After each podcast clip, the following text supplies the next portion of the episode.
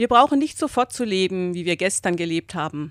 Macht euch nur von dieser Anschauung los, und tausend Möglichkeiten laden uns zu neuem Leben ein, sagt der Dichter Christian Morgenstern. Viele Menschen nutzen die Fastenzeit, um zumindest in einem Bereich andere, neue Lebensmöglichkeiten zu erkunden. Sie verzichten auf liebe Gewohnheiten wie das Bierchen oder die Knabberei am Abend, reduzieren ihren Fernsehkonsum oder schränken den Gebrauch von Handy und Internet ein und gewinnen so plötzlich viel Zeit. Andere versuchen ihr Auto möglichst oft stehen zu lassen und probieren aus, wie sie in ihrem Alltag mit öffentlichen Verkehrsmitteln zu Fuß oder mit dem Rad zurechtkommen. In einer Zeitschrift las ich von einer Frau, die sich vorgenommen hat, jeden Tag in der Fastenzeit einen Brief oder eine Karte an Verwandte, Freunde oder Bekannte zu schreiben. Die Fastenzeit ist noch nicht zu Ende.